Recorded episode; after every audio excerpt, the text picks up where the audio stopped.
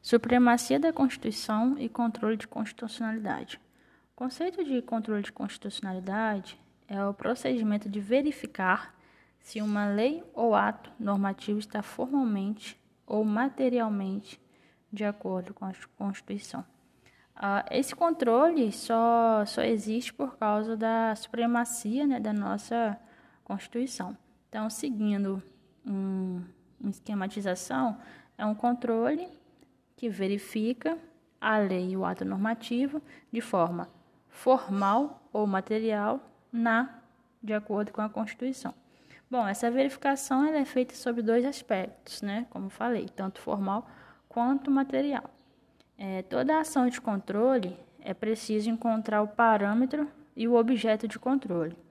O parâmetro sempre será constitucional e esse parâmetro é encontrado no bloco de constitucionalidade.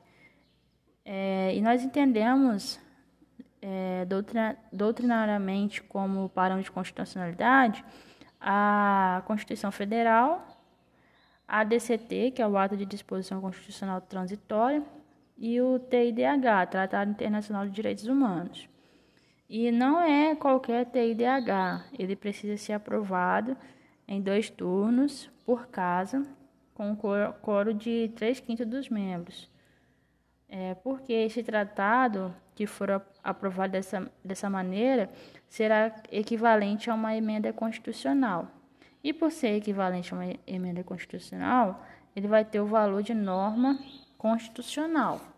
Então, não pode ser qualquer TIDH, não pode ser qualquer tratado. Ele precisa ser aprovado em dois turnos por casa, com o coro de três quintos dos membros. O que é o parâmetro? É aquilo que vai servir para medir, né? como se fosse o crivo.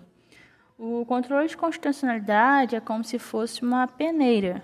Se passar pela peneira, é, ele é constitucional, né? Se passar pelo medidor, ele é constitucional.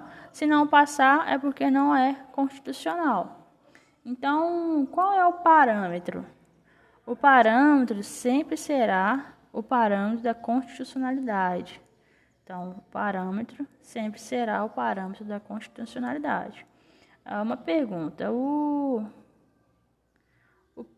preâmbulo da Constituição Federal, por trazer princípios norteadores da Constituição, é considerado um parâmetro de constitucionalidade?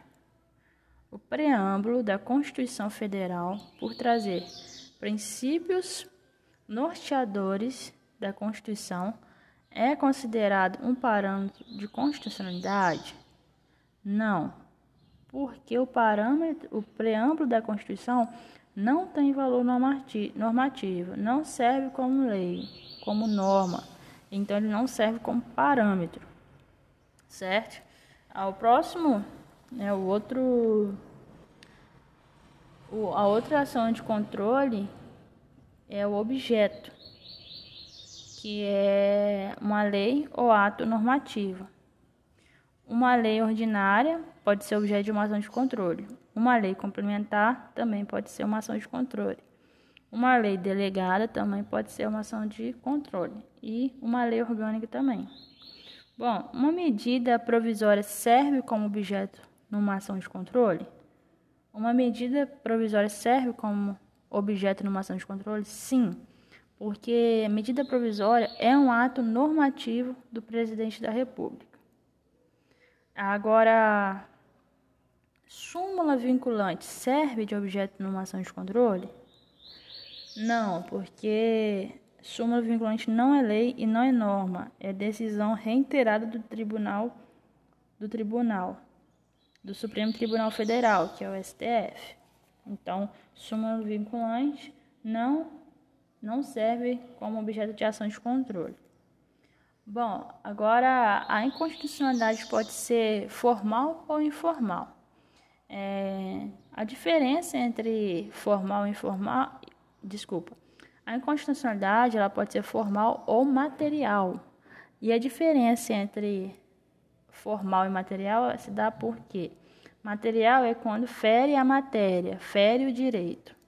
Formal é quando fere a forma pré-estabelecida no processo legislativo, quando fere a forma de aprovação de uma norma estabelecida no processo legislativo. Um exemplo. É, vamos supor que a Lei Complementar 123 foi aprovada no Congresso Nacional por maioria simples. Maioria simples. Nessa aprovação, ela acontece uma inconstitucionalidade formal, porque a forma estabelecida na Constituição passa para ser aprovada uma lei complementar é por maioria absoluta. Então, aqui estaria sendo estaria acontecendo uma inconstitucionalidade porque a lei foi aprovada por maioria simples. No entanto, de acordo com a Constituição, para se aprovar uma lei é por maioria absoluta. Ah, emenda constitucional ela é aprovada em dois turnos em cada casa, com um coro de três quintos dos membros, como nós já falamos.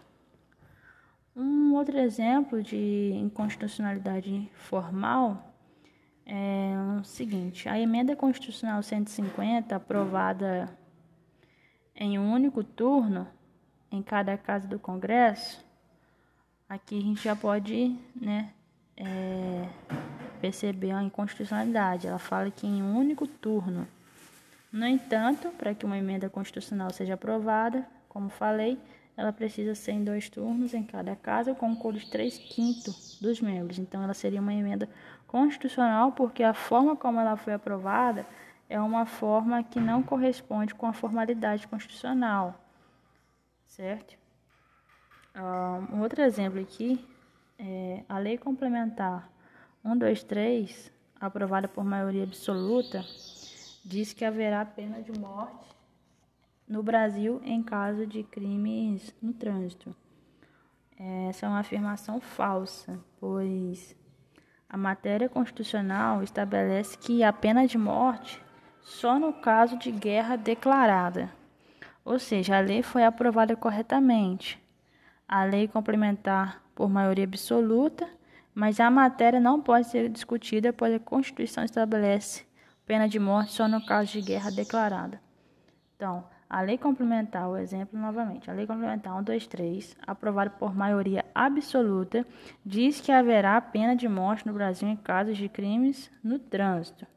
É uma afirmação falsa porque essa matéria constitucional estabelece que pena de morte só no caso de guerra declarada, e aqui está escrito, escrito que a pena de morte seria em crimes no trânsito. No entanto, ela é, foi aprovada por maioria absoluta.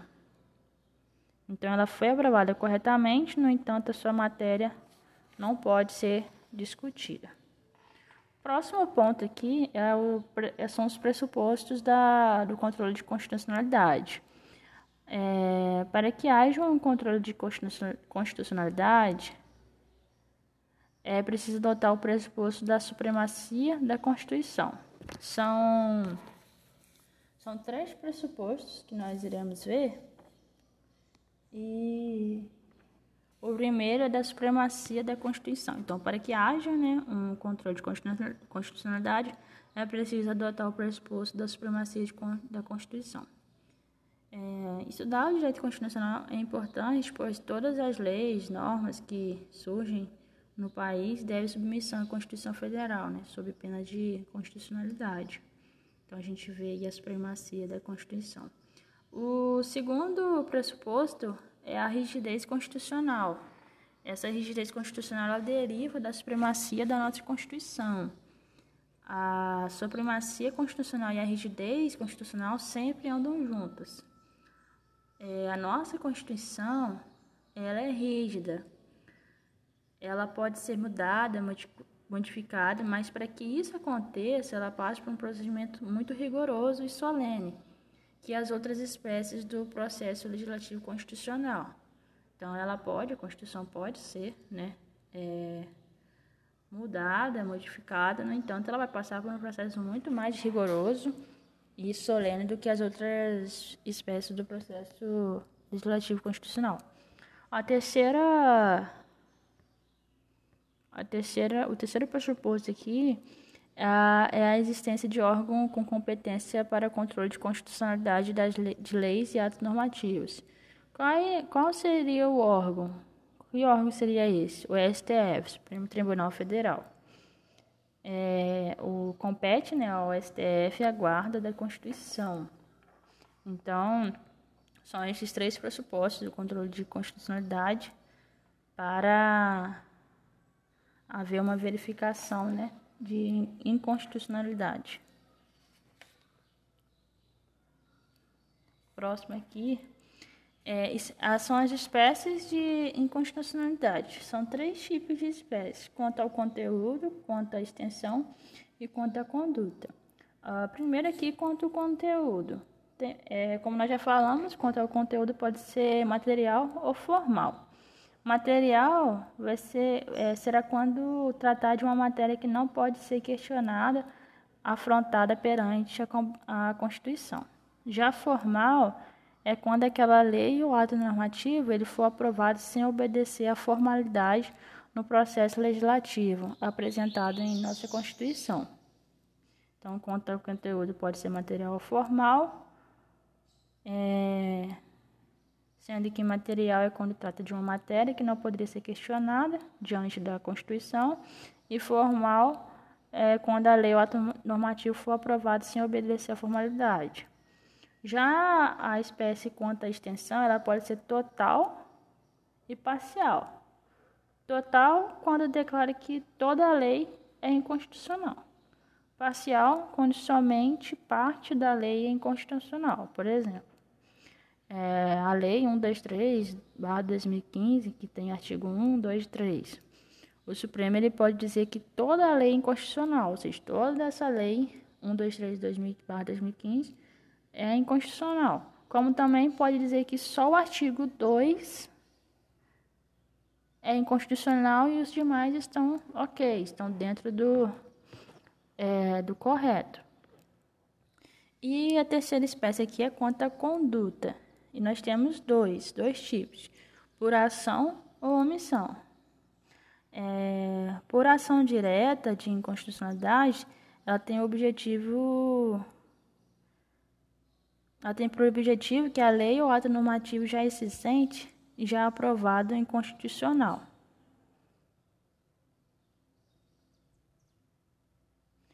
E a ação indireta de constitucionalidade por omissão é aquela que o STF vai absorver a omissão legislativa, que deveria ter sido regulamentada e não fez.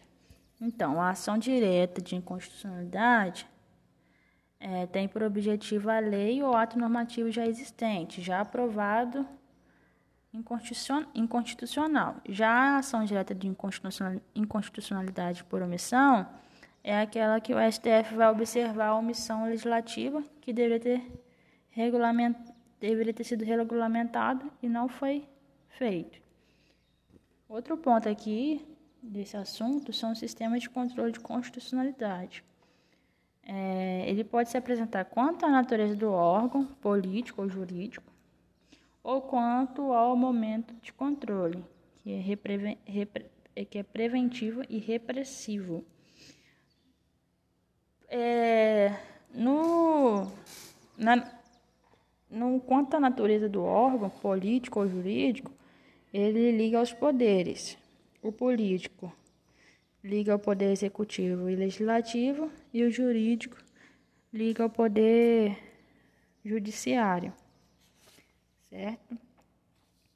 É, em, regra, né, em regra, o controle político é um controle preventivo e o controle jurídico é repressivo.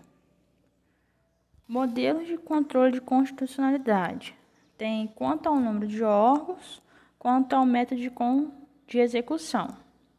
Quanto ao número de órgãos, ele pode ser difuso ou concentrado. Bom, no Brasil, adota-se os dois. É, o controle de constitucionalidade é híbrido, misto. O Brasil adota o controle difuso e o controle, controle concentrado. Qual é a diferença desses dois controles? No difuso, ele é aquele que analisa o caso concreto. Já no concentrado, analisa o caso abstrato. É, no difuso, é uma situação nominada, a situação tem nome. Exemplo, é o caso da engenheira Micaele que será analisado. Certo? É, no difuso também, qualquer juiz pode analisar apenas para você que aquela norma é constitucional. Já no concentrado, a decisão ela concentra no, a, o STF que analisa a situação. Tá certo? Então, no difuso, qualquer juiz pode analisar. Já no concentrado, é o STF. É, no concentrado, o STF ele pode analisar uma situação em um controle difuso? Pode. Por quê? Porque no controle difuso diz que qualquer juiz pode analisar, inclusive o STF. É, no sistema difuso, a decisão é interpartes, ou seja, só para uma das partes, só para a parte que pediu. Já no concentrado, a decisão é erga omnes, ou seja, para todos. Então, no sistema difuso, é, a decisão é interpartes, só para uma parte. Ela pode ser. É, então, aqui, para a gente analisar isso direitinho. A decisão no difuso, ele é um sistema que é para todos, no entanto, a decisão é interpartes, só para uma das partes. Já no concentrado, é, ele é para um, né? E já a decisão é para todos. Qualquer juiz decide, né? Mas o efeito é para mim, interpartes. Já no, no concentrado, ele concentra-se no STF, mas quando decide, é erga omnes para todos. Se o STF analisar, no caso no sistema difuso aqui, se o STF analisar, ele pode fazer decisão erga omnes, ou seja, ele pode fazer decisão para todos. Então a gente precisa entender aqui que o sistema difuso ele pode ser julgado por qualquer juiz e a sua decisão é, é interpartes, certo? Só para uma parte. No entanto, se o STF que for analisar, é, o STF pode fazer essa decisão ser para todos, ser erga omnes. Já no, no sistema concentrado, é, ele concentra no STF, mas quando ele vai decidir, ele decide para todos. Continuando aqui, é, o sistema difuso ele pode propor qualquer ação.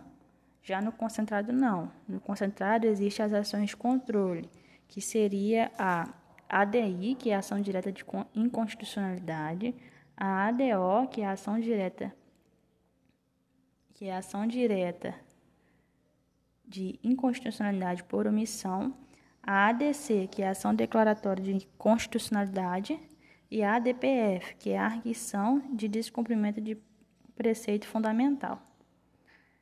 É... No difuso, qualquer interessado pode propor ação. Eu, você, qualquer interessado pode propor ação.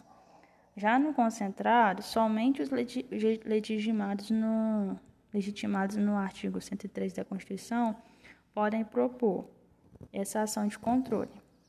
É, no artigo abrange quais são né, esses, esses legitimados. É, são três pessoas, três meses e três entidades. Então, para ficar fácil de lembrar, são três pessoas, três meses e três entidades. Três pessoas: presidente, PGR, que é a Procuradoria-Geral da República, e governador do Estado ou Distrito Federal. As três mesas da Câmara, do Senado, da Assembleia Legislativa ou Câmara Legislativa do Distrito Federal. As três entidades são, são os partidos políticos, mas esse partido político tem que ter uma representação no Congresso Nacional. A, o segundo, a segunda entidade é o Conselho Federal da OAB e a outra entidade é a confederação sindical ou entidade de classe de âmbito nacional. Ainda no sistema concentrado, ele tem um efeito ex-tunc, que é o efeito retroativo. E a decisão é vinculante, pois vincula os demais órgãos do Poder Judiciário e vincula a administração pública direta e indireta dos poderes.